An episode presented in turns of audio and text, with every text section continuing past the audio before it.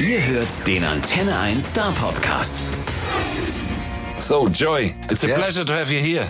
Thank you. It's Hope nice you're to be fine. here. I am very good. The first question is the same that every artist ever gets here. Okay. Please describe or characterize yourself in three words, and I mean in three words, not in four and not in two. Oh, boy. ah, bullshit. It's so difficult. That's it. Okay, brilliant. okay, you will do tonight a solo show in Stuttgart at the Universum. Yes. A club inside a subway station. Yeah. Do you have more often to play in clubs and kind of like special On this places? tour, it's been a common occurrence. Trains going overhead while I'm playing the set, and because I'm from California, every time I immediately think this is an earthquake, and then I realize, oh, okay, no, it's just a train. But if I were at home, I think that sound would be an earthquake. Okay, I tell you something, you will have every three minutes an earthquake. yeah, that's Promise. it. Sounds like fun. You're touring with a lot of bands. Uh, did you ever play a festival uh, where you played in, in more than one function? For example, Lagwagon or I've done three uh, functions at one time in one festival. And generally, if you do that, they may be over more than one day. But s- there's been one or two times where I had three sets in one day at a festival. It's happened. three Yeah. one day. That's cool. It's difficult because they're much like personalities, you know? I mean, you have a kind of different state of mind for each Uh-huh. So- so- of those so- things. So, split personality. Yeah, so you feel a little bit exhausted at the end of the day. Like, you, you need to go lay down. I've Yeah. seen a promotion for a Quebec festival where you're playing at least in two functions. Yeah, I don't know yet, but probably. It will be. I have many coming up. I have, I think, two of those in in Canada in late August and September, where I'm playing with a band and also playing solo acoustic. It's okay. It's fun.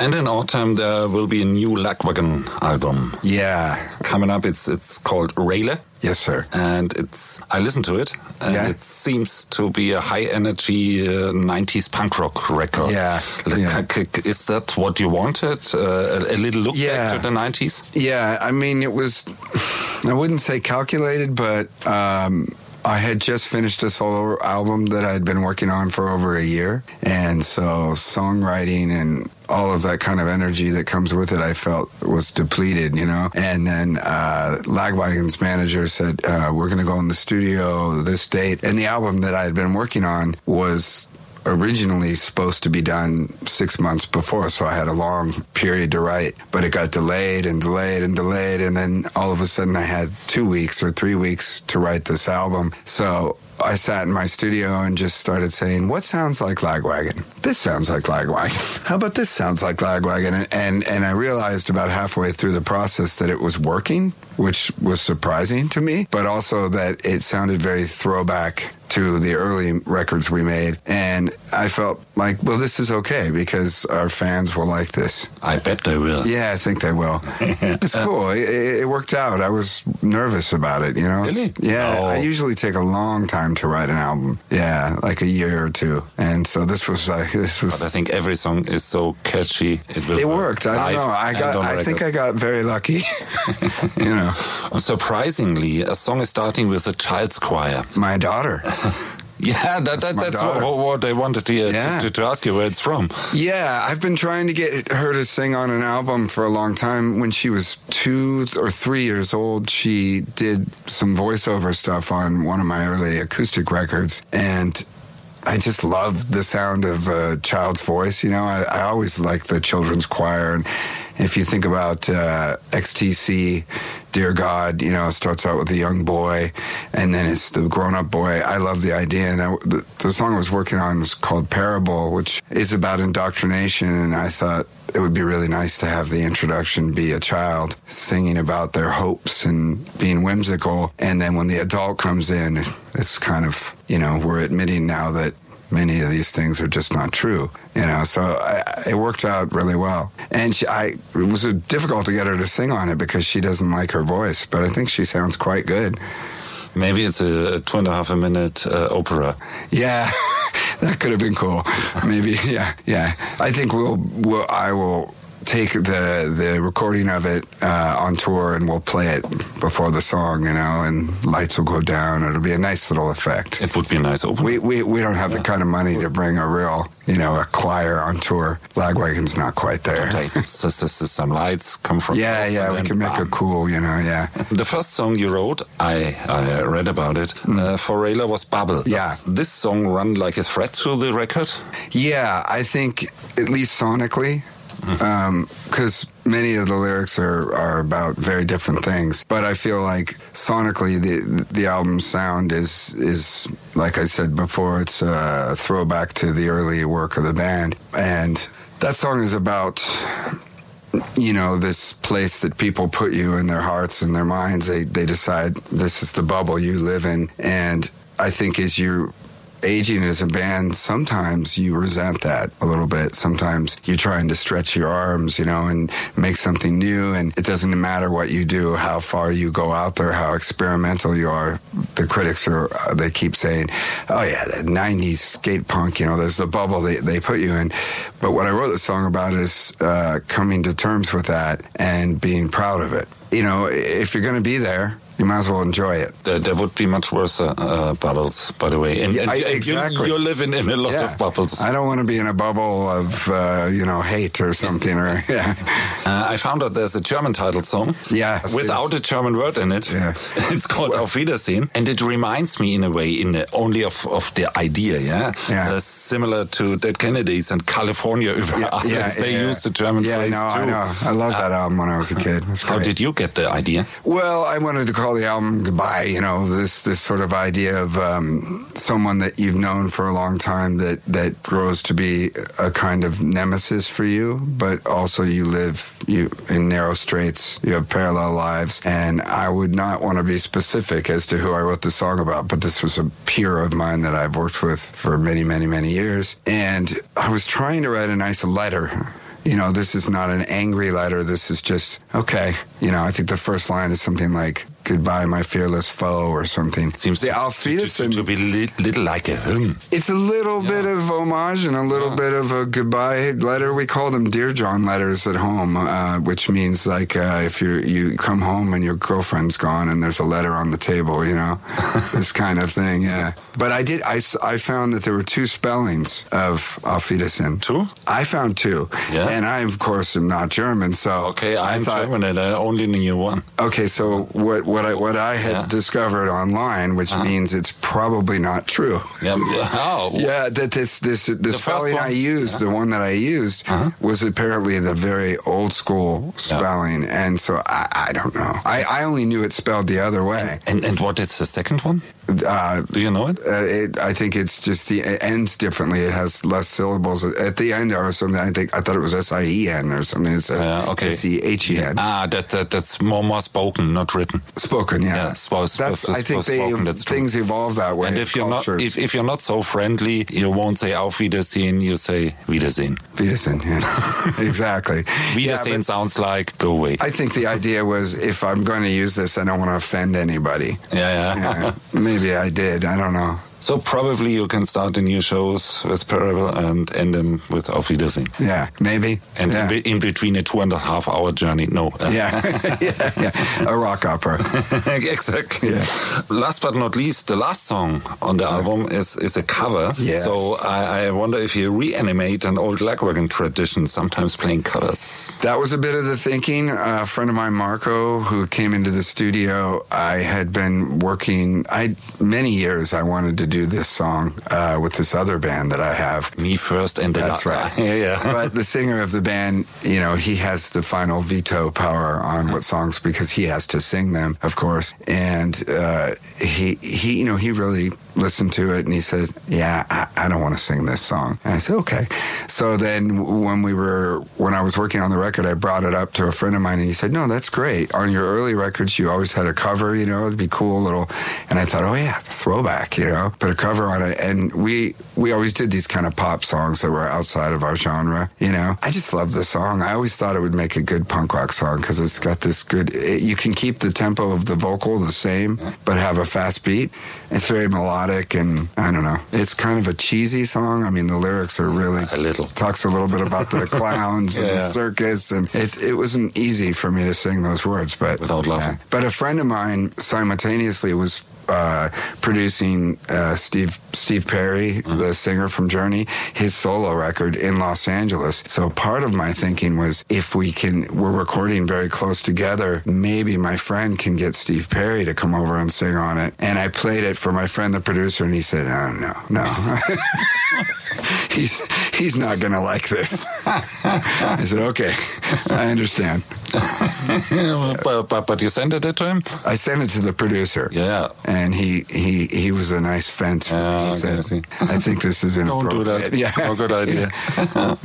Oh, may- may- maybe he's a little uh, vain because. I think he's actually supposed to be just a lovely, very cool person. I don't but know. of course, you know, Never met him. someone someone that age, he never probably loved, liked punk rock at all. Certainly not '90s skate punk, not our bubble. You know what I mean? And so maybe he's, I think, 70 years old or something now. 70 years old? 67 or something. Okay. So he probably would hear it and think, "What have you done to my song?" Which happens with the Gimme Gimmes a What lot. happens? Oh.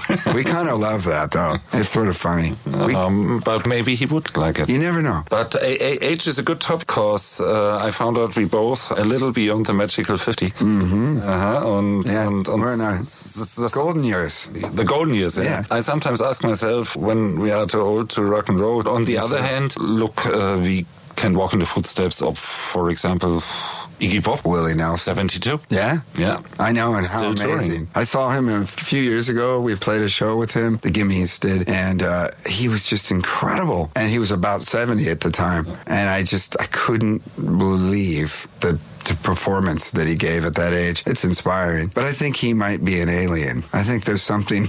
I, I don't know if he's human, you know, because I mean I'm 52 now, and I sometimes wake up in the morning and go. Ah, ah." You know, the aches and pains are already Something here. hurts, I'm still alive. Yeah. What's happening here? Yeah.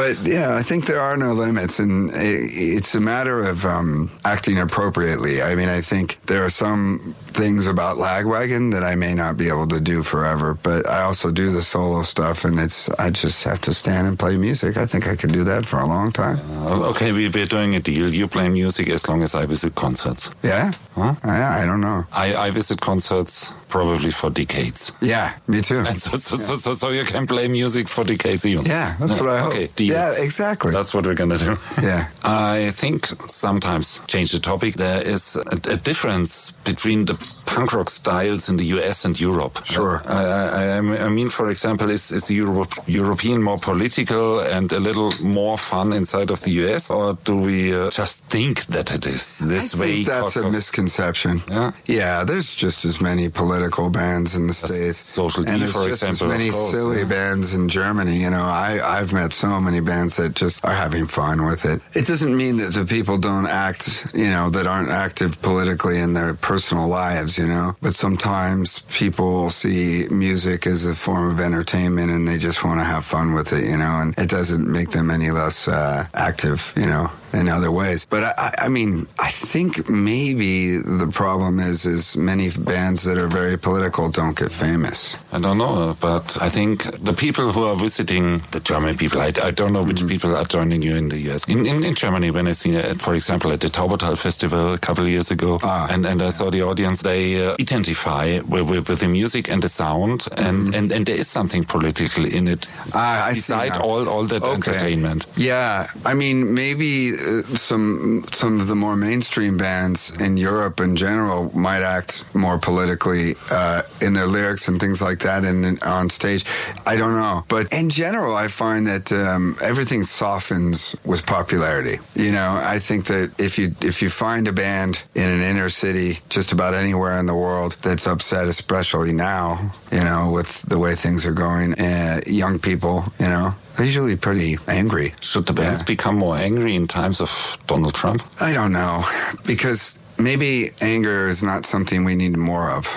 You know, I would prefer that they read some Bertrand Russell and become more empathic rather than angry. I don't know that angry always really works. But it's always the, the, the same problem. If you tell people from a stage, for example, be more empathic, and they say, yes, that's the way. Hmm. But I think the people around, f- for example, Mr. Trump won't be empathic because he of won't course listen to not. the He bands. has- He, doesn't have the ability Yeah. to be. But you know, there's this is Residents a big, big conversation. come and they This go. Very big conversation. so- so- so we shorten I'll- this up. I'll say this. Yeah.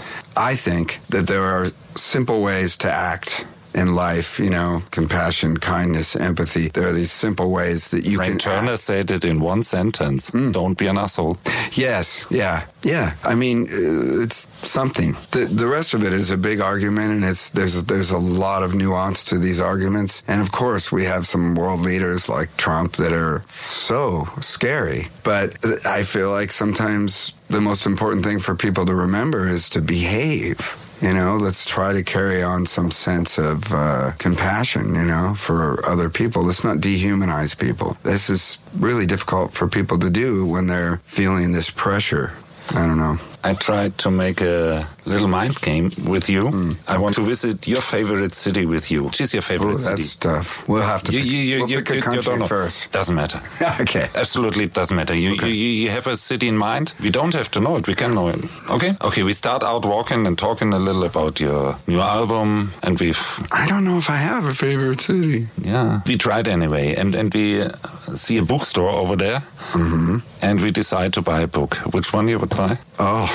Well, at this point, I feel redundant, but there are many things by, uh, by philosophers that I haven't read. I've only recently s- rediscovered some philosophy, so I would buy a book by, uh, oh, maybe, uh, is it Gaunt? Yeah, is that the German, the great German philosopher? Or, you know, Bertrand Russell, something like that. Oh. I find it really pleasant to read those things. Okay, we need a We need a bookstore. specific book? Uh-huh. Okay, let's say Sapiens. I don't know what it would be called in German, I don't know too, and I can't remember but that. we will find out. I'm terrible at this We'll find game. out. I'm really terrible at this That's game.